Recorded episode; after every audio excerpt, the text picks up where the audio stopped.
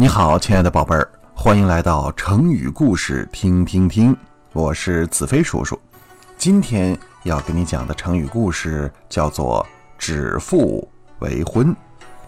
这个故事发生在东汉初年。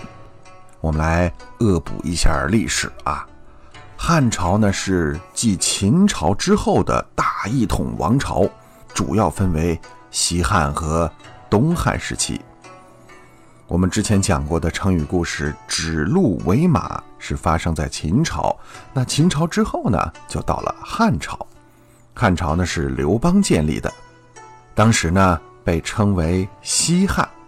后来呢，王莽篡政，西汉灭亡。公元二十五年，刘秀统一天下之后，仍然沿用汉作为国号，史上称为东汉。汉朝和当时欧洲的罗马帝国并列为世界上最先进、最文明的强大帝国。哎，所以呢，中华民族自从汉朝之后，就逐渐被称为了汉族。那我们说的语言也称为汉语，我们写的字被称为汉字，而中国人呢，也称自己为汉人。哎，这就是汉朝的一些小知识。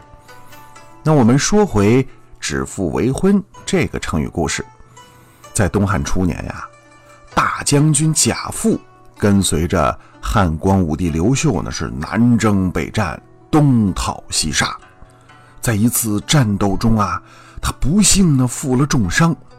光武帝刘秀呢就非常的心痛，非常的难过。当时啊，他知道了。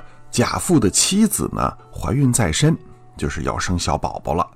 于是他就对贾父的妻子说：“如果你生的是女儿，我就让我的儿子娶她；如果你生的是儿子，我就把我的女儿嫁给他。”这次的指腹为婚，是刘秀对杰出的有功之臣的安抚。